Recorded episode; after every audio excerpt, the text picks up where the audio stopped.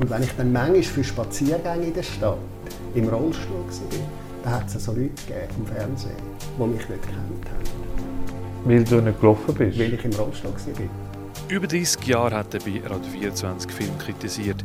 Jetzt mit 68 lässt er sich pensionieren. Der Alex Oberholzer über gute und schlechte Filme, über gute und böse Menschen und über sein Leben mit Behinderung. Alex Oberholzer, welches ist der beste Film überhaupt? Ach Gott, das ist wahnsinnig schwierig. Es gibt immer pro Lebensabschnitt den besten Film. Aber so absolut gesehen über mein Leben muss ich sagen, es ist L'année dernière à Marienbad, ein Film, den niemand kennt, von Alain René. Aber den habe ich in meinen Jugendjahren gesehen, als ich sehr schmal so richtig liebesenttäuscht war und der ganze Weltschmerz auf mir gelastet hat. Und dann sehe ich zufällig in den Nocturne den Film, schwarz-weiß, man kommt überhaupt nicht raus und ich habe das Gefühl gehabt, endlich jemand, der mich in dieser desolaten Situation versteht. Seither sage ich, es ist mein Lieblingsfilm und schaue ihn selbstverständlich nie mehr an, weil ich dann weiss, ich wäre an einer Lebenslüge erlegen. Aber sonst einer meiner Lieblingsfilme ist natürlich Casablanca, das ist ein sicherer Wert, den habe ich auch gesehen, als ich jung war. Und äh, der Humphrey Bogart ist seitdem mein Vorbild, unerreicht, aber trotzdem das ist so jemand, wo man in der Pubertät ins Herz schließt, weil man auch so möchte sein. Das ist so, dass wenn man Film nachher nochmal anschaut als Erwachsene oder ein paar Jahre später, sind sie plötzlich ganz anders. Ja. Also sie, sie erscheinen dem anders. Und das ist dir auch schon passiert, hast du gesagt. Also das du passiert. Mal... Das passiert mir permanent und zwar darum, weil das ist ja ein Zeichen für mich, dass ich mich auch entwickle. Ah, okay. Oder? Äh, und darum sage ich auch, wenn man die Leute fragt, welche sind deine Lieblingsfilme, dann kommen sie immer mit Filmen, die sie gesehen haben in der Spätpubertät. Ja. Das sind die ersten Filme, die man sieht. Dann ist man noch so jungfräulich in Geist, Seele und Herz. Und dann fällt das auf das und man ist ergriffen. Und so ergriffen, wie man dann ist, wenn man eben noch so wie ein offenes Fliessblatt ist, so ergriffen ist man halt später nie. Und darum, ich habe sicher später viel, viel, viel, viel bessere Filme gesehen, aber keiner kommt mehr an den Erinnerungswert von diesen alten Filmen an. Das erinnert mich daran, dass ich letzte auf Sky dann alle James Bond Filme drauf da, dann habe ich alle 25 respektive 26 James Bond Filme in der richtigen Reihenfolge nochmal ja. geschaut, sogar die B-James Bond-Film, der Casino Royale mit dem Peter Sellers, wo wirklich dann, man muss es aushalten, dass man es ja. wirklich schaut. Ja, ja das ist das so meiste, ist ja lächerlich. Ja, oder? ja, aber die Musik ist gut. Und dann habe ich alle Filme geschaut und habe mit dem Kollegen zusammen dann wieder diskutiert, welche sind gut, welche sind schlecht. Und dann haben wir festgestellt, die mit dem Sean Connery sind gar nicht die besten gewesen. Und mein Lieblings-James-Bond-Film ist immer noch On Her Majesty's Secret Service mit der wunderschönen Diana Rick. Ja, und äh, im Schild Horn oben mit der Musik von Louis Armstrong. Perfekt. Für mich perfekt. Und immer noch auch heute perfekt. Aber die Filme mit dem Sean Connery nicht wahnsinnig gut. Meinem Bruder geht es übrigens gleich. Der sagt, ah, oh, Sean Connery ist gesagt, hast du es mal angeschaut? Nein. also jetzt, ich kann nur aus der Erinnerung reden, weil ich habe keinen James Bond Film zweimal geschaut. Aber ich muss auch sagen, Sean Connery ist einfach mein Lieblingsdarsteller. Er ist ein guter Darsteller. Er ist ein ja. guter Darsteller. Er hat einfach für mich den Typ perfekt äh, repräsentiert. Wobei, es gibt solche mit dem Roger Moore, die mir auch gefallen, einfach weil die Selbstironie zum Teil so auf einer Gratwanderung war, die mir sehr gefallen hat. Einfach am Schluss ist es seine eigene Karikatur geworden, dann hat es ja. nicht mehr funktioniert. Ja. Und mir gefällt halt wahnsinnig gut immer noch der allererste wegen der Ursula Andress. Ja. Oder? Also das Bond Girl hat halt, zumindest nicht im ersten Bond-Film, eine sehr wesentliche Rolle gespielt und ich bin da auch in einem Alter gewesen, wo mich das Bond Girl fast mehr interessiert hat als der James Bond und darum Früher, muss ich sagen, der erste. Wo wir noch jung sind. So ist es. Wir sind da bei dir daheim. Ich bin zum ersten Mal bei dir daheim. Ich bin schon mal bei dir daheim gewesen. Und zwar wo ich noch bei Radio 14 geschafft habe, habe ich bei dir mal versucht, das Internet zu reparieren, dem oh Häuschen, wo du dort noch gewohnt hast. Ja. Und das Internet hat nie funktioniert. Hast du es irgendwann mal angebracht mit dem Internet dort seinerzeit? Ja, ja, doch, doch. Also, irgendjemand hat das schon angebracht. Ich, ich habe es nicht ich, angebracht. Ja, ich auch nicht, natürlich. Nein. Aber doch, ich habe, ich habe lange ja in diesem äh, Reihenhäuschen gelebt und das Internet hat tadellos funktioniert. Und jetzt sind wir da in der, wie nennt man das, in der... Aglo. Aglo? In der Aglo von Zürich, wobei nein, es ist jetzt ein neues Innenquartier, es ist, wir sind da in Altstädten. Altstädten? Ja. Es geht ja immer, man muss ja mit dem Bus da hinten rauffahren und man denkt, das hört irgendwie mal auf, man kippt irgendwie von der, von der Welt oben runter. Aber, äh, so schlimm ist es nicht. nein, Altstädten boomt ja sehr und ist schön, ist grün. Jawohl. Ja. Und du siehst, ich wohne im Parterre und sehe trotzdem über die Stadt, also ich habe Aussicht. Jetzt bist du ja pensioniert. Ja. Also nach angeblich laut der Medienmitteilung nach 30 Jahren oder 24. Du sagst, es könnte ein bisschen länger gehen, hast du mir vor dem Vorgespräch gesagt. Nicht 1991 hat das angefangen, sondern schon vorher. Aber jetzt bist du pensioniert. Was machst du jetzt als pensionierter äh, 68 bist, gell? Ja. Als, als spät pensionierter Mensch. Was machst du jetzt eigentlich noch? Also gut, äh, ich bin zu kurz, als dass ich könnte sagen, was ich jetzt alles mache. Im Moment äh, bin ich noch sehr beschäftigt. Ich muss die Sachen zurückgeben am Radio, ich muss noch Pendenzen erledigen, ich muss schauen, dass es klappt mit der Pensionskasse und AHV und so weiter. Und, ähm, und jetzt gehe ich dann gerade in die Ferien, da gibt es noch Vorbereitungen. Ich kann es gar nicht sagen, aber vom Projekt her, also erstens, weiter mache ich ja Bernhard Matinee ja. mit dem Wolfram Knorr, Wunderbar. Moritz Leuenberger. Das ist einmal im Monat. Durch das muss ich auch noch in Pressevisionen, ich muss Filme anschauen, weil dort besprechen wir ja auch Filme. Also ich gehe weiterhin an Pressevisionen, nicht mehr an jeden Film. Also solche, wo ich eh weiss, dass ich sie nicht brauche oder solche, die mich persönlich nicht interessieren, die habe ich natürlich für das Radio auch anschauen, das mache ich jetzt nicht mehr. Das mache ich sicher. Dann werde ich weiterhin ähm, oder vermehrt sogar lesen. Das ist immer eine Leidenschaft. Ich habe auch Literatur studiert. Das ist Leidenschaft, das werde ich weiterhin pflegen, auf das freue ich mich. Dann freue ich mich auch, in die Luft zu gucken. Also ich möchte mich einmal ein bisschen langweilen wieder, das habe ich schon lange nicht mehr gemacht. Und äh, in die Luft schauen, finde ich eigentlich auch ein ganz gutes Projekt. Und dann bin ich noch in diversen Vorständen, also vom Theater Hora bin ich im Vorstand, dann bin ich Präsident vom Filmfestival Look'n'Roll Behinderung im Kurzfilm, dann bin ich im Beirat vom Theaterspektakel und also, äh, dort habe ich auch noch ein bisschen zu tun. Ich glaube jetzt nicht, dass mir gerade in kürzester Zeit schon sehr, sehr langweilig wird. Und vielleicht schreibe ich auch noch ein Buch. Ah. Über was? Über dein Leben? Über einen speziellen Ausschnitt von meinem Leben. Ich bin im Kinderspital aufgewachsen, Ja. also von 1 bis 12. Und dort habe ich dermaßen viel Lustiges und Trauriges und Tragisches und Fröhliches und äh, Interessantes erlebt, wo, wenn ich das heute den Leuten erzähle, sagen sie immer, Jesus Gott, das ist doch gar nicht möglich. Und Jesus, das musst du unbedingt aufschreiben. Das interessiert nicht nur mich, das interessiert sicher auch andere. Und dann habe ich schon lange mal gedacht, ja, wenn ich dann mal pensioniert bin, kann ich dann immer noch das Buch schreiben. Und das immer vor mich angeschoben. Jetzt bin ich pensioniert, also hoffe ich, komme ich dann auch mal dazu. Von 1 bis 12.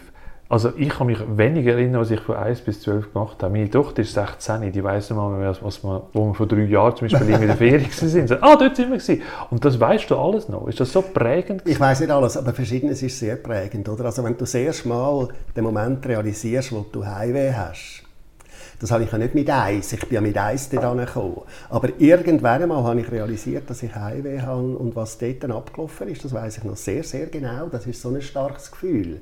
Ja, also da habe ich äh, einfach geschrauen, geschrauen, geschrauen und dann hat äh, äh, ist eine Krankenschwester und hat gesagt, Alexli, was hast denn du? Und dann habe ich gesagt, äh, ich will, äh, ich will heim, ich will heim. Und dann äh, hat sie gesagt, ja, ähm, du kannst jetzt nicht heim. Und ähm, ich gesagt, doch, ich will zu meiner Mami. Und dann äh, hat sie gesagt, ja, aber deine Mami ist in Zürich und da kannst du jetzt nicht hin. Und dann habe ich gefragt, ja, wo ist Zürich? Weil ich habe keine Ahnung von der Welt. Oder? Wo ist Zürich? Und dann hat sie einfach so zum Fenster aus gezeigt. Und am Horizont von dem Fingerzeig war ein Dorf, gewesen, weil das Kinderspital war auf einem Hügel. Gewesen. Dann habe ich ein Dorf gesehen, weit unten. Und dann habe ich gemeint, das sei Zürich. Jetzt muss ich einfach genug laut schreien und dann hört man das in Zürich und dann hört das auch meine Mutter und dann kommt sie mich holen und dann habe ich geschrien, geschrauen wie am Spieß. Das ist nur eines von ganz vielen Beispielen, ja, wo mir halt bleibt, weil es mit sehr vielen Emotionen verbunden ist. Ja, wenn es so prägend ist, das ist klar, das bleibt drin. Ja, das ist so. Ja, ja mach das Buch, unbedingt. Ich kauf's. Aber Du kaufst es. Ah, das haben wir jetzt eben schon ein paar gesagt. Ja, das wäre Was interessant. kaufen? Aber weißt, du, das Problem ist, ähm, ich kann es nicht. Ich stelle mir vor, ich möchte das am liebsten weißt, das Zweite mit jemandem schreiben, weil ich will es jemandem erzählen. Ja. Weil nur für mich da hocken und schreiben im Fünffingersystem, das ist ein bisschen langweilig und ich komme auch gar nicht vorwärts.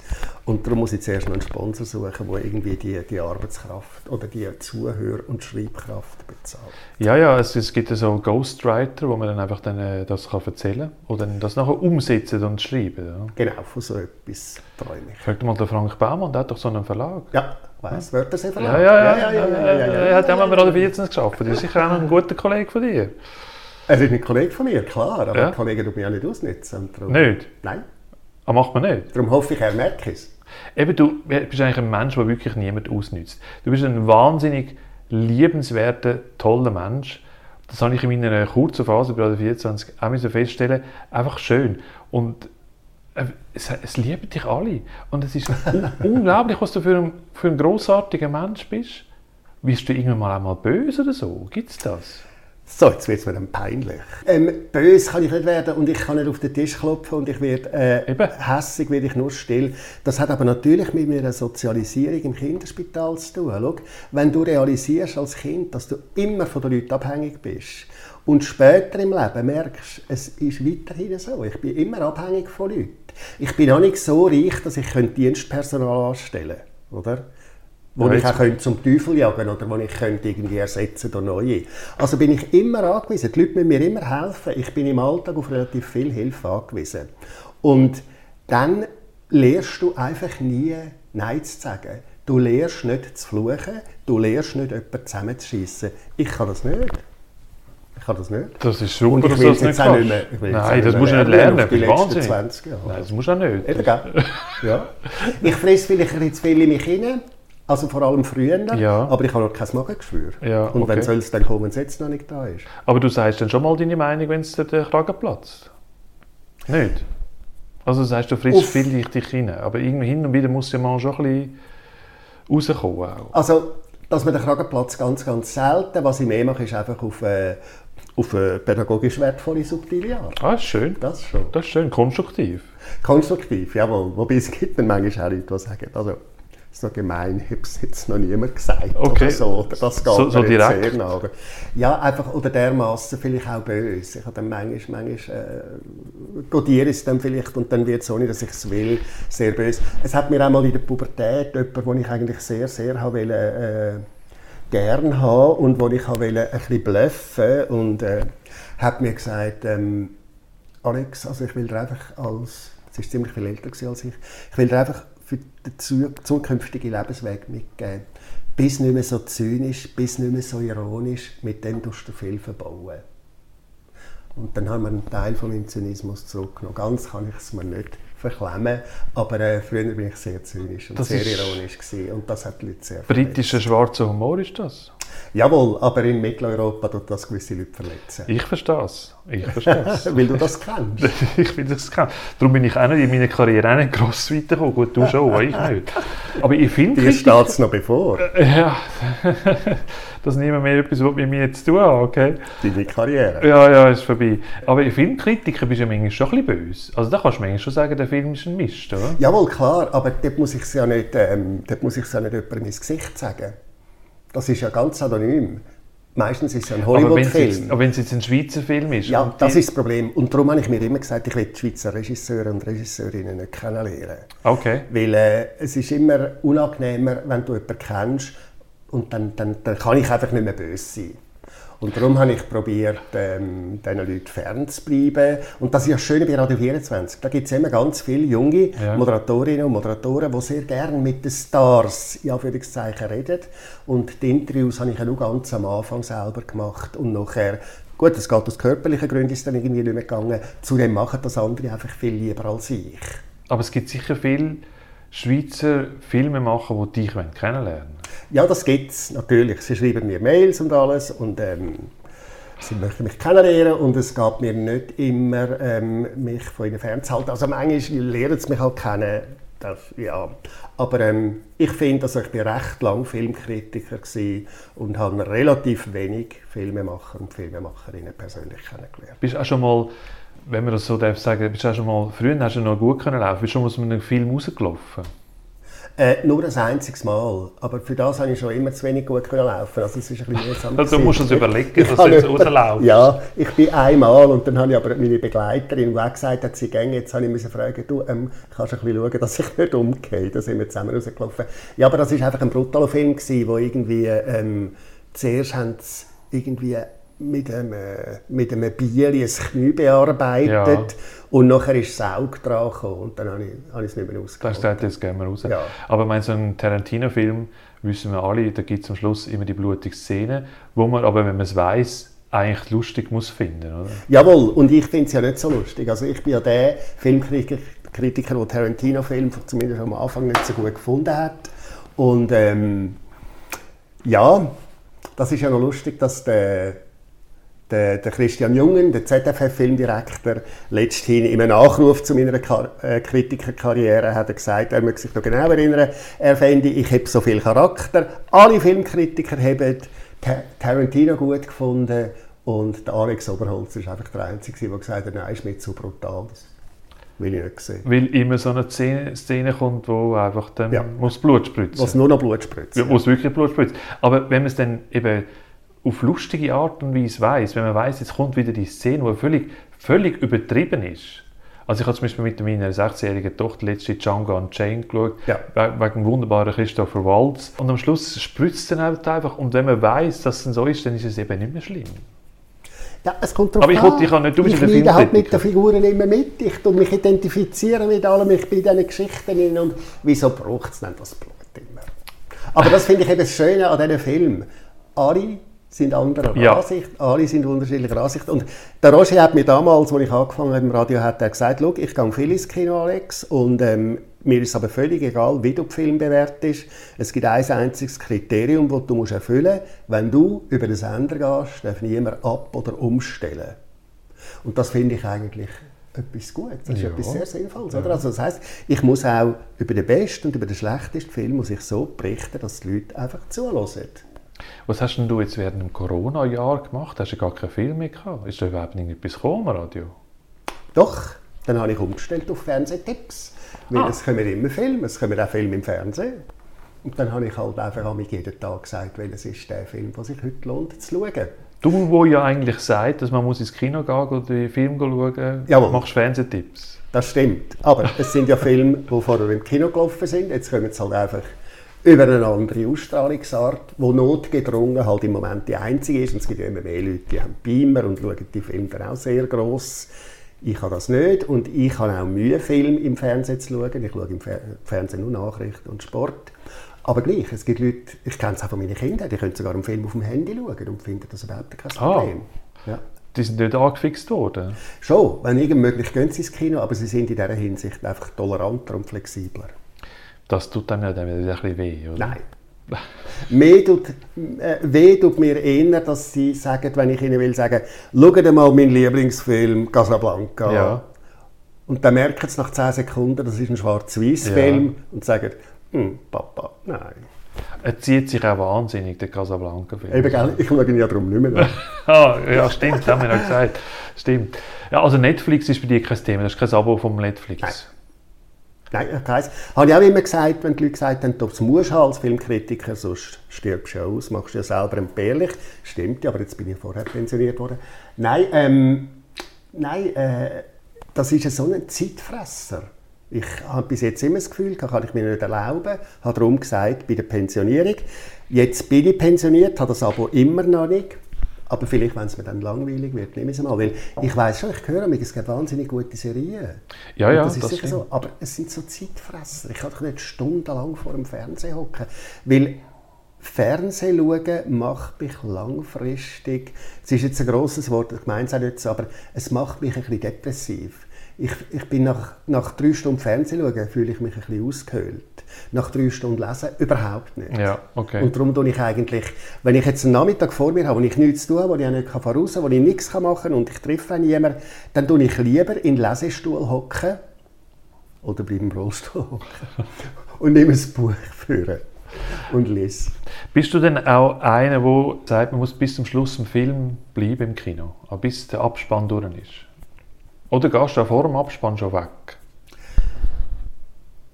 Wenn mich ein Film wirklich berührt, dann bin ich wahnsinnig froh um den Abspann. Erstens sieht dann niemand Tränen, die noch fließen. Zweitens sieht niemand mein ergriffenes Gesicht. Und drittens äh, läuft dann immer auch noch die Musik und ich brauche dann schon noch Zeit. Ich brauche dann noch Zeit für mich. Also was ich gar nicht vertrage ist, wenn irgendwie der, Abstand, äh, der Abspann anfängt und dann fragt schon jemand nebendran, wow, guter Film, oh, wie hast du ihn gefunden? Oder ja, so etwas. Ja. Das, das geht mir dann zu schnell. Und darum gehe ich auch eigentlich sehr gerne allein ins Kino. Okay. Eben, du bist ja eigentlich in der wunderbaren Lage, du darfst ja immer noch, du darfst ja morgen um 9 Uhr ins Kino gehen, wenn eigentlich niemand ins Kino geht. Ist das dann wieder etwas anderes? Ich meine, es, also wenn man jetzt am Abend ins Kino würde gehen, für dich ist das einfach dann so ein Job halt, oder?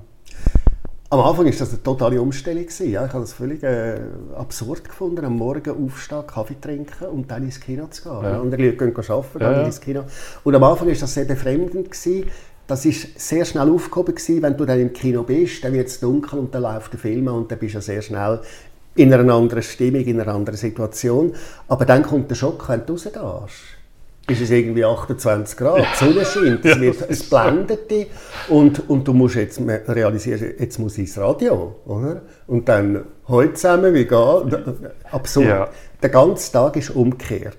Also dort habe ich schon... Äh, ein Weile lang gehabt, bis ich an das gewöhnt habe. Und nachher ist es eine Gewohnheitssache, da spielt es keine Rolle mehr. Aber das, das hast du jetzt mittlerweile überwunden, ja? Das ist jetzt professional... Das habe ich schon seit Jahrzehnten überwunden, ja. Das war eigentlich überhaupt kein Problem gewesen. Nein, dann, dann äh, gehst du entweder ins Radio oder irgendwann, aber was ich als erstes mache, ist dann einfach gerade sofort ein paar Notizen. Das muss ich schon, weil ich sehe ja, also in, in gewissen Zeiten sehe ich fünf bis sieben Filme pro Woche und dann muss ich schon immer Notizen machen, dass ich noch ein bisschen weiss, um was es geht. Eben, da kommst du kein Durcheinander über. Doch. Also. Aber ich habe ja dann die Notizen und dank dem Computer äh, sind die Notizen ja sofort wieder geordnet und auffindbar. Aber ich habe zum Beispiel immer ein Durcheinander und darum ist das auch nicht nur bei mir, sondern ich weiß, dass unter diversen Filmkritikern, wo, mit denen ich regelmäßig Kontakt habe, ist das die meistgehasste Frage und die kommt immer, welchen Film muss ich schauen? Okay. Dabei weiss ich gar nicht, was für Filme im Moment gerade laufen. Ja. Weißt, ich bin ja immer drei ja Wochen voraus. Und dann sage ich immer, äh, gib mir schnell eine Zeitung und dann kann ich dir, weißt, ich kann es durchgehen und kann dir sagen, der ist so, der ist so und, da, da, da, und der muss auf keinen Fall, der auf jeden Fall. Aber einfach so, welchen Film muss ich jetzt schauen?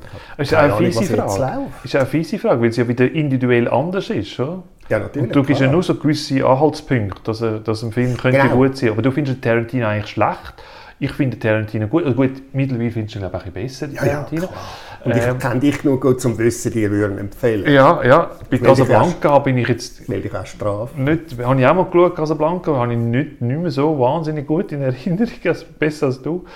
Aber ich kenne natürlich auch Sachen, wo ich vielleicht anders empfinde als du. Aber klar, aber so muss es ja sein. Es ist ein Anhaltspunkt, den du als Filmkritiker. Ja? Natürlich. Und das ist das Schöne an dieser Tätigkeit beim Radio. Durch das, dass nur ich über Film berichtet habe, haben die Leute sich auch an mir können orientieren mhm. Oder Die haben genau gewusst, wenn der Oberholzer so über den Film redet, dann muss ich ihn schauen, egal was ich gesagt habe. Oder wenn der Oberholzer so über den Film redet, dann darf ich ihn auf keinen Fall schauen, auch egal, was ich gesagt habe. Ich bin eine zuverlässige Größe geworden und das habe ich also wirklich immer wieder auf Schritt und Tritt, wenn ich Leute getroffen habe, wenn ich Leute kennengelernt ja. habe und das passiert mir ja, weil ich sowohl stimmlich wie auch lange Zeit optisch sehr präsent war in der Öffentlichkeit, lerne ich natürlich viele Leute kennen. Ich werde viel angesprochen auf der Straße und ähm, das sagen mir die Leute, egal wie sie mich findet, inhaltlich, sie haben immer gewusst, woran sie sind und so sage ich eine zuverlässige Größe. Das ist interessant, man sucht sich der Filmkritik so quasi aus. Also ich kenne einen Bernardo Züsi, wo ich weiß, wenn er den Film gut findet, dann weiß ich, der Film ist nicht gut für mich. Ja. Aber wenn ich weiß, du findest den Film gut, dann könnte es so sein, dass ich den Film auch gut finde. Das ist noch interessant. Das könnte man sein, gell? Ja, ja, ja, ja. Nein, das finde ich auch sehr spannend. Ja, also man, man tut sich dann einfach als, an, an Filmkritiker halten, an Alex Oberholzer, halten uns jetzt mal an Alex Oberholzer. Aber der Wolfram Knorr, wo du zusammen mit ihm ja das ja auch machst beim Matinee, der sieht es manchmal ganz anders und auf lustige Art und Weise, die ich auch noch cool finde. Klar, so ist eben jede Person, also jeder Kritiker ist einfach ein Filter. Oder? Und du musst selber herausfinden, welcher gefällt dir besser, ja. welcher gefällt dir weniger. Und du musst dich, aber du kannst dich, wenn es immer der gleiche ist und der relativ zuverlässig schafft, kannst du dich an, an dem orientieren. Und es ist ja wichtig, dass man eine Orientierungshilfe hat.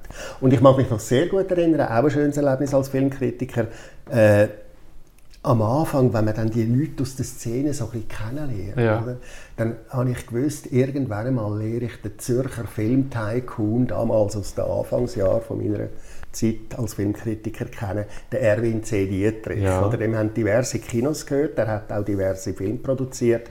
Ich habe alle Filme, die er gespielt hat, alle Filme, die er produziert hat, in Grund und Boden immer verrissen. Und ich habe genau gewusst, irgendwann kommt der Moment, wo ich ihm begegne. Und dann hat tatsächlich ein grosser Filmverleiher, ein amerikanischer, hat einen Empfang gegeben. Ich musste dort hingehen. Und ich habe gewusst, ich treffe ihn dort. Ich treffe, und ich habe Schiss gehabt. Ich habe wirklich Schiss gehabt. Und dann kommt er, gross, mächtig, schwer, streckt mir die Hand entgegen, sagt, Herr Oberholzer, freut mich sehr, Sie endlich kennenzulernen. Und ich habe gemeint, der macht einen Witz und so, aber es hat gar nicht so ausgesehen. Und dann habe ich gesagt, oh, ähm, ich bin ein bisschen erstaunt. Dann hat er gesagt, auf seine Art, laut, gross, der ganze Raum hat es beherrscht. Sie haben noch nie einen Film, den ich spiele oder den ich produziert habe, positiv besprochen. Sie verteufeln jeden, aber sie bringen mehr Leute ins Kino als alle anderen Medien zusammen. Das habe ich super gut gefunden. Er hat gesagt, ich denke so lustvoll verreisen, dass seine Leute genau wissen, dort mit mir an. Ja, ja. Das ist unser Film. Ja klar, wenn wir nicht über den Film würden reden, dann würde niemand gehen und du redest über den Film, also ist wieder Werbung. Ja. Genau, und ich rede dermaßen lustvoll, wenn ich ihn verreise, Ja, ja, ja, dass ja. die Leute gehen. Und der Vince Dietrich hat nachher jahrelang unsere Kinosendung aus der TV gesponsert. Jetzt bist du pensioniert, jetzt fällt das mit dem Radio weg. Ja. Da fehlt dir natürlich schon etwas. Wir haben vorher gehört, du hast schon auch viel zu tun, aber Radio ist natürlich schon irgendetwas, was du schon so lange gemacht hast. Da fehlt jetzt irgendwie doch noch etwas, oder? Ja, auf jeden Fall. Eine Lücke, eine Lücke ist da. Wie gehst du mit dem um? Ja, das weiß ich jetzt noch nicht. Das ist noch zu frisch. Ich höre halt mehr Radio dann. Nein, aber das ist schade. Das Radio ist natürlich schambar Schönes, oder? Also, ähm, ich habe ja immer, wenn man mir gesagt hat, Alex, ähm, du dich in einem Satz charakterisieren und so, was machst du im Radio? Und ich habe immer gesagt, wer mich hört, der ist im Bild. Oder? Und ähm, das ist auch, das habe ich immer probiert, so bildhaft zu reden, dass sich die Leute, auch wenn man praktisch keine Zeit hat, wenn man keinen Platz hat, dass man äh, solche Sätze eben kreiert und solche Bilder entwirft, dass einem die Sachen bleiben. Und das ist schon eine Herausforderung, die ich äh, am Anfang gefürchtet habe und dann immer mehr gelernt habe lieben. Und das habe ich schön gefunden an dem Radio. Und es gibt keinen Nachfolger oder Nachfolgerin. Du meinst jetzt von mir persönlich als Filmkritiker? Ja, als Filmkritiker im Radio. Ich glaube, du bist ja der Einzige und der SRF hat, hat wahrscheinlich noch irgendjemand. Aber Nein, SRF auf jeden Fall, ja. am Privatradio bist du der Einzige gewesen. Jetzt am Schluss, früher nicht, da hat es noch andere Ja, früher in der- ja. In der In Hochzeit, den goldenen in der Zeiten, goldenen ja. Zeiten. Wie bist denn du zum Radio 24 gekommen? Da hat der Roger Schawinski gesagt, du kommst. Du hast mal dort, du hast seinerzeit auch noch geschrieben, gell? Ich habe während dem Studium einfach gemerkt, ich brauche zu viel Geld fürs Kino. Ja. Und da gibt es zwei Möglichkeiten, um einen Pass überzukommen. Das ist entweder Platzanweiser oder Filmkritiker. Ja. Platzanweiser geht in meinem Fall ja nicht. Ja. Und darum äh, habe ich mich damals bei der Jugendzeitung 21, später Toaster, dann beworben. Und dann haben die gesagt, haben die zurückgeschrieben, also Blindbewerbung. Die haben zurückgeschrieben, sie haben schon jemanden, sie sind nicht immer ganz einverstanden mit dem. Ich soll eine Besprechung schreiben ja. so und so viele Ziele, so und so viele Zeichen. Und dann deckt die Redaktion abstimmen, welchen Filmkritiker sie wählen. Und da habe ich wahnsinnig Glück gehabt, dann habe ich sofort die Stelle gehabt, sehr schlecht bezahlt, aber ich habe die Einladungen bekommen Pressevisionen und ich habe einen Pass gehabt. Und dann habe ich einfach alle zwei Wochen müssen eine Filmkritik machen. Und das habe ich ja damals auch nicht gewusst. Aber erstens, das erste Erlebnis war, da bin ich mal an einer 1. Mai-Demo, irgendwie ein halbes Jahr drauf. Und da sagt mir der bewunderte Filmkritiker Martin Schaub vom Tagesanzeiger, den ich immer gelesen habe, oder, während dem Gimmi, sagt mir, «Grüezi, Herr Oberholzer, haben gut geschrieben über den Schweizer Film.» Und ich hatte gerade Herzrasen, gehabt, oder? Jetzt hat er mich gekannt. Der hat das gelesen im 21 und hat gewusst, dass ich schreibe. Also das war äh, wahnsinnig. gewesen. Das war das Erste. gewesen. Nachher habe ich dann gemerkt, das wird offenbar gelesen. Also irgendwann fragt mich das Tagblatt, ob ich für sie schreiben Dann fragt der Tagesanzeiger, gerade während meiner Litzarbeit, wo ich die dreitägige Prüfung hatte, haben sie herausgefunden, dass damals haben sie noch ganz viele Filmkritiker gehabt, aber niemand hat den Namen der Rose gesehen. Und sie haben gewusst, den müssen sie besprechen, sonst fehlt ihnen etwas. Ja. Oder? Und dann haben sie gesehen, ich habe Kritik schon gemacht. Dann haben sie gefragt, äh, ob ich äh, ihnen einen Bericht machen kann, eine ganze Seite Zürich-Tipp. Und so sind dann immer mehr Zeitungen dazugekommen. Also ich habe auch für den Beobachter, für die Schweiz illustriert, für äh, die Schweizer Familie äh, und so weiter habe ich geschrieben. Und dann ist irgendwann das Radio dazugekommen. Und zwar äh, hat mich zuerst Peter Neumann, der hat dort den Film betreut, ein Redakteur, und der hat eine zweistündige Filmsendung am Samstagmorgen. Und er hat gefragt, ob ich als Gast dazukomme. Und dann äh, haben wir immer eine Stunde über aktuelle Filme diskutiert und eine Stunde über ein Filmthema. Ja. Also die Tragödie oder äh, der Wildwestfilm oder irgendwie ein besonderer Star. Einmal auch der Sexfilm. Haben wir Recherchen betrieben mit einem Soziologieprofessor und einer Historikerin. Und äh, ja, und dann haben wir das Weile lang gemacht und irgendwann mal hat der Roger wieder Amerika besucht und gesehen, dass es keine Themensendungen mehr gibt dort, sondern nur noch so ganz kurze Plätzchen. Und dann sind all die Themensendungen abgeschafft worden, also hat es die Filmsendung auch nicht mehr gegeben. Und dann äh, hat er mich aber gefragt, ob ich nicht auch Filmbesprechungen machen will. Und dann habe ich zuerst als freier Mitarbeiter Filmbesprechungen gemacht. Und dann habe ich ja für die Zeitungen geschafft, fürs Radio, nebenbei aber auch noch Schule gegeben und dann habe ich dann das Studium abgeschlossen. Und dann, warum ich eigentlich die Redaktionsstelle beim Radio bekommen habe oder angenommen habe, das hat wieder einen simplen Grund mit meinen körperlichen Voraussetzungen. Also ich bin dann Vater geworden, das Studium abgeschlossen, bin Vater geworden und dann habe ich, äh, weil ich, frei, äh, weil ich äh, freischaffend war, habe ich eine Versicherung abschließen gegen Arbeitsausfall. Mhm. Und dann haben alle Versicherungen gesagt, sie nehmen wir nicht, sie sind ja behindert. Und äh, ich, bin dann zum, ich habe ja auch beim Beobachter geschafft, bin dort gerade auf der Rechtsabteilung und habe gesagt, Skandal, ich nehme keine Versicherung. Mhm. Und dann haben die gesagt, ja, es ist halt so, sie muss keine Versicherung nehmen. Es ist leider so. Sie können es aber umgehen, indem sie sich anstellen lassen. Sie können sich noch mehr anstellen und dann haben sie den Versicherungsschutz. Ja. Und dann, weil das Radio sowieso immer einen Bericht von mir hat wollen, habe ich dann Markus Gilli gefragt, ob er bereit wäre, mir ein 50% Pensum zu geben. Und dann hat er gesagt, ja sofort, klar, selbstverständlich. Und dann habe ich dann alle Zeitungen und Zeitschriften aufgegeben und habe dann nur noch Radio gemacht und Schule gegeben. Das ein paar Jahre lang. Und dann ist das Fernsehen und hat gefragt, ob ich in einer Fernsehsendung mitarbeiten würde. Und dann musste ich entscheiden, Medien oder Schule. Und habe mich dann für die Medien entschieden. Du bist Lehrer? Ja, ich habe einfach ein Studium gemacht und darum habe ich auch... Ach, eine Schule gehen? Ja, ja, klar. Okay. okay. du hast dich also eigentlich richtig entschieden, also im Nachhinein. Also du würdest alles Im Nachhinein so auf jeden Fall, ja. ja. natürlich. Obwohl Schule sicher auch spannend gewesen wäre. ja, Schule ist halt gut das erfüllt jetzt alle Vorurteile. Man hat viele Ferien. Oder? Du kannst immer sagen, oh, jetzt noch sieben Wochen, jetzt noch fünf ja, Wochen. Und dann hast du schon wieder Ferien. Ja, natürlich. Es freut dich auch. Du hast viele Ferien. Das brauchst du auch, weil es ist auch streng. Du musst vorbereiten, du musst nach, Eben, du nachbearbeiten. Ja, und äh, du, du hast eigentlich als Lehrer, das Blöde als Lehrer ist, du hast nie fertig geschafft. Du hättest eigentlich immer noch zu tun. Du musst dir selber Grenzen setzen. Und das kann mit der Zeit ein bisschen anstrengend sein. Aber ich muss schon sagen, ich habe es vor allem am Anfang anstrengend, aber auch herausfordernd gefunden. Und ich bin froh um das viele Geld, was es gibt. Oder? Als, als Lehrer an einer ja, öffentlichen ja. Schule verdienst du dick, oder? als Student damals ja sowieso. Und ähm, das habe ich alles sehr, sehr gut gefunden. Und es ist mir auch nicht einfach gefallen, mich zu entscheiden. Also im Nachhinein muss ich aber sagen, ich habe richtig entschieden. Doch. Wie viele Leute hast du gehen und kommen bei Radio 24. Wenn du, aber wie viele Abschiedspartys bist du in diesen über 30 Jahren? Unzählige. Ich kann es natürlich nicht sagen. Unzählige. Aber ich habe auch einige dann noch wieder gesehen. Lustig ist ja, es ist ja so ein Recyclingfilm. Sie kommen dann wieder. Oder? Englisch kommen sie wieder ja, zurück. Manchmal kommen sie wieder, zum Teil dann in höheren Positionen. Ja. Das ist dann gut, oder? Ja. ja. Eben, du hast 50% der Stelle bei 24 und 50% beim Bund. Ja. Also in Bern. Jetzt am Schluss, die am letzten zwölf Jahre. Ja. Da bist du ja einmal hin und her pendelt, oder? Das ist ja auch ein Stress. Das ist ein Stress, ja. Und darum habe ich auch, als ich das Angebot bekommen habe vom Bund, habe ich gesagt, zuerst, zuerst habe ich immer gesagt, nein, ich mhm. will die Stelle nicht. Ich kann nicht mir vorstellen, zu pendeln. Und dann ist die Zeit gekommen, wo es in den Medien immer mehr Konzentration und Fusionierungen ja, gegeben hat. Ja. Viele Kollegen von mir, Filmkritiker-Kollegen, die ich jede, jeden Tag im Kino getroffen an den Pressevisionen, sind entlassen worden, plötzlich nicht mehr gekommen oder haben müssen Stellen annehmen. Also weißt, unmöglich. Also ein, ein Filmkritiker, der geschafft hat in einer Kulturredaktion, wird plötzlich Redakteur bei der bei einer Betonmischer Zeitung. Ich habe gar nicht gewusst, dass es das gibt. Okay. Einfach weil er auch hat müssen seine Familie Ja, ja, ernähren Andere haben müssen aufs Arbeitsamt. Und dann habe ich ähm, plötzlich gemerkt, ja Moment, ich habe vier Kinder in der Ausbildung.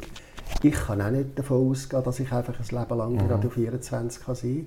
Ich muss schauen, dass ich äh, noch ein anderes Standbein bekomme.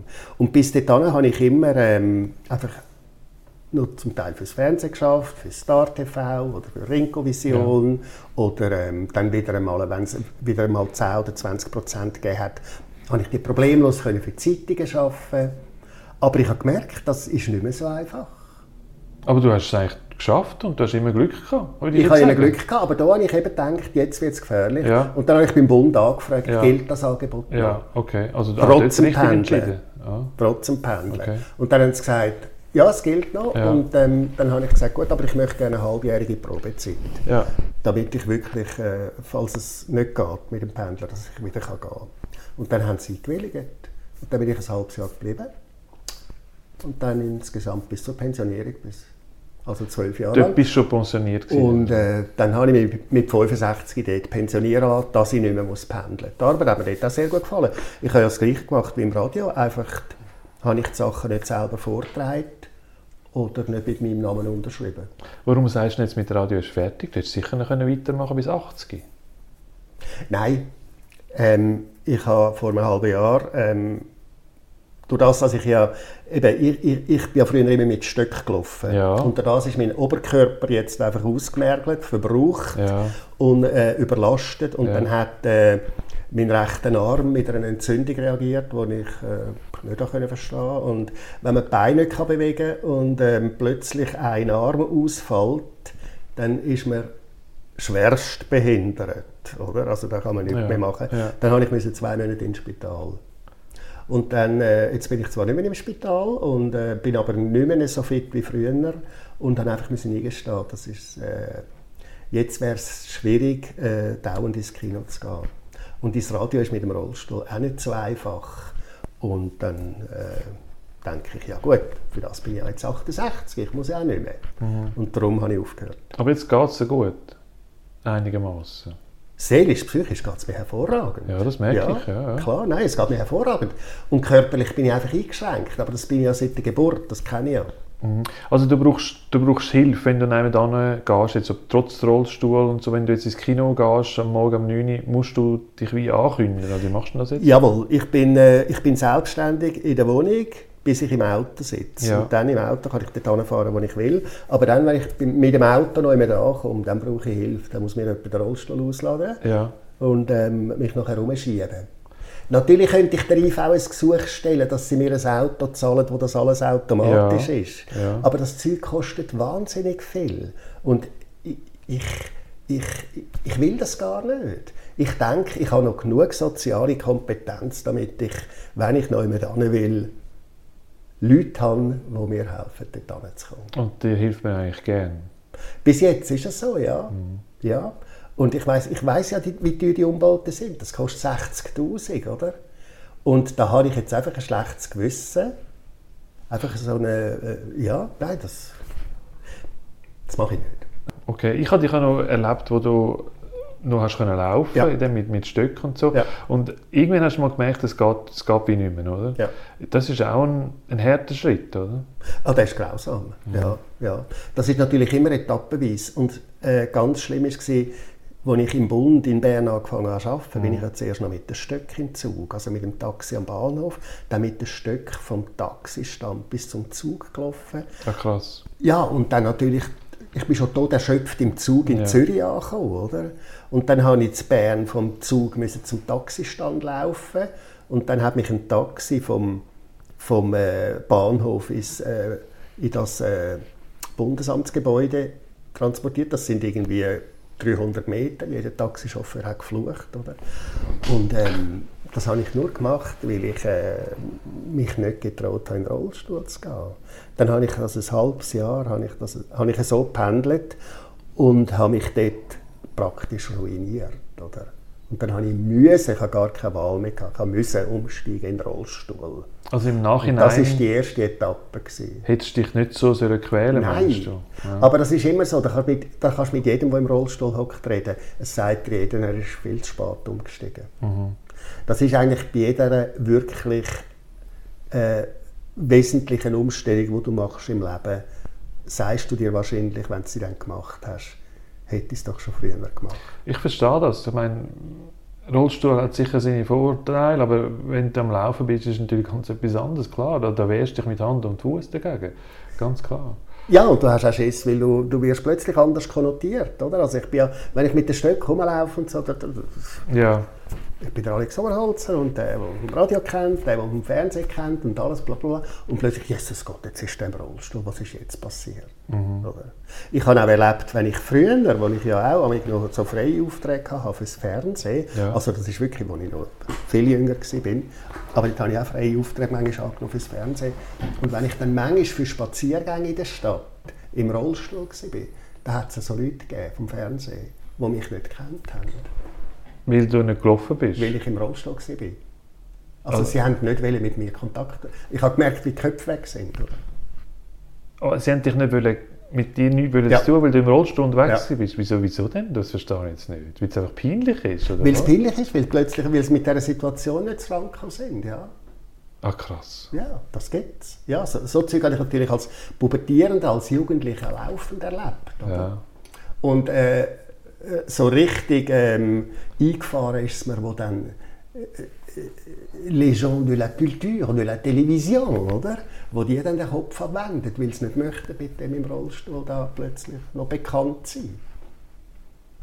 Das kann ich wie nicht nachvollziehen. Ja, das kann man nicht von- äh, nachvollziehen als Außenstehender. Und sind zum Glück auch schon ähm, Jahrzehnte daher. Okay.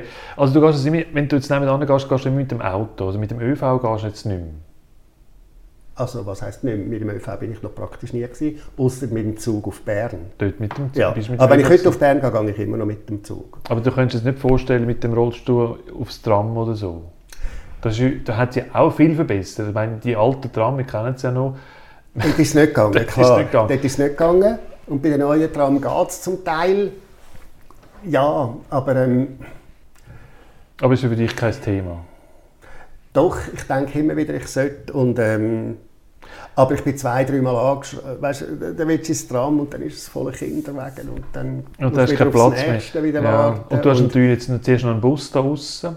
Und ich glaube, die müssen jetzt erst lieber so so eine Falle, also so eine, so eine, wie so eine Rampe raus, rausnehmen. Also ich kenne es äh, von St. Gallen, und so weiss nicht, wie es in, Zürich ist. Kannst Ja. du direkt ebenerdig in den, in den Bus sein? Sie haben jetzt da dra- äh, die Haltestellen erhöht. Ja. Jetzt und da kannst du ebenerdig in den Bus rein. reinfahren, Also ja. das würde also gehen. Ja. Es geht, ja, aber weil ich relativ einen grossen Rollstuhl habe, also mit einem Track vorne dran, mit einem Gerät, das Ja. mich zieht, brauche ich ein bisschen viel Platz. Ja. Und das ist dann auch wieder nicht angenehm, oder? Es ist für mich nicht angenehm, da bin ich immer im Weg. Das willst du ja eigentlich auch Nein. nicht. Ja. Ja, du bist eigentlich nicht, du bist eigentlich eine höfliche Person. In Ich bin Sinn. zu höflich für das, jawohl. Ich kann mich nicht aufdrängen. Wie geht das weiter mit dir, jetzt also körperlich und so? Also das bleibt jetzt so in einem Level, wo man sich kann sagen man kann damit leben. Das weiß ich genauso gut, wie du weißt, wie es bei dir weitergeht. Ich habe keine Ahnung. Nein, ich weiß es nicht. Also, wo das mit dem rechten Arm passiert ist, letzten Winter, bin ich wahnsinnig auf die Welt gekommen. Ich nie damit gerechnet. Also das mit dem Rollstuhl hast du ja gewusst, dass das irgendwann mal passiert. oder? Ja, aber ich habe natürlich auch, als ich in den Rollstuhl kam, bin, eben für zum auf Bern pendeln oder zum spazieren gehen, für größere Reisen, da habe ich auch gedacht, das bleibt jetzt so bis ans Lebensende, dass ich in der Wohnung immer oder im Radiostudio immer wird können rumlaufen mit den Stöcken. Dass das jetzt nicht mehr geht, das, das ist auch einfach gekommen. Was weiterkommt, das weiß ich auch nicht. Ich habe jetzt einfach den grossen Vorteil, ich bin ja jetzt schon 68 und es kann kommen, was will. Ich habe ein wahnsinnig tolles Leben gehabt, ich habe ein gutes Leben gehabt, meine Kinder sind erwachsen, sie sind selbstständig und insofern ist die Pflicht erfüllt. Ich muss nicht mehr, weißt, früher, als ich mich noch grosse körperliche Anstrengungen müssen vollbringen und mich auch gemerkt habe, gedacht habe, wie lange halte ich das noch durch? Aber meine Kinder waren noch klein, da habe ich immer gedacht, oh, also, ich muss durchhalten, bis der Seraphim 10 ist. Und nachher, ich muss durchhalten, bis der Sebastian 10 ist. Und bis zu der Salome. Ich muss durchhalten, bis sie 10 ist. Jetzt ist die Salome über 20. Es ist alles erledigt. Ich muss nicht mehr Schiss haben. Es kann passieren, was will. Ich kann morgen unter das Tram kommen. Kein Problem. Durchhalten. Muss ich jetzt nicht mehr. Das ist krass. Aber als Familienvater, wenn du so ein bisschen handicapiert bist, ist es ja auch schwierig.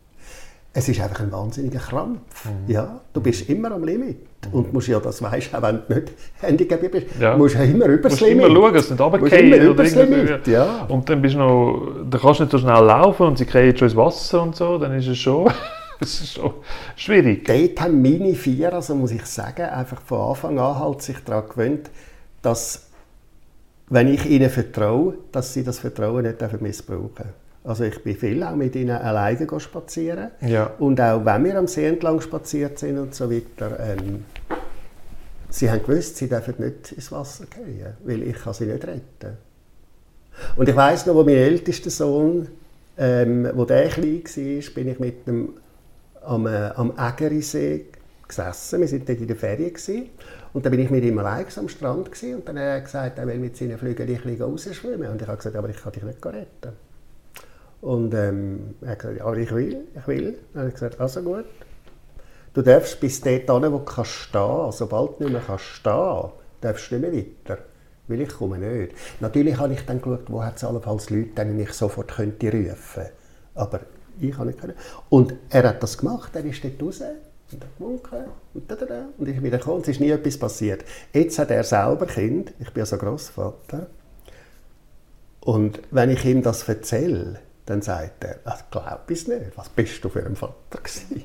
Nein, nein, ich glaube, das ist ein guter Vater, weil man muss ja... Ja, natürlich, ja, er meint das auch nicht ernst. Ja, ja. Er findet eigentlich ein guter Vater, ich bin ja auch Vater. Er, er will sich mit seinen Kindern nie getrauen. Und ich bin ja eigentlich Safety Man, oder? Ich bin ja auch immer, immer schauen, dass alles safe ist und so.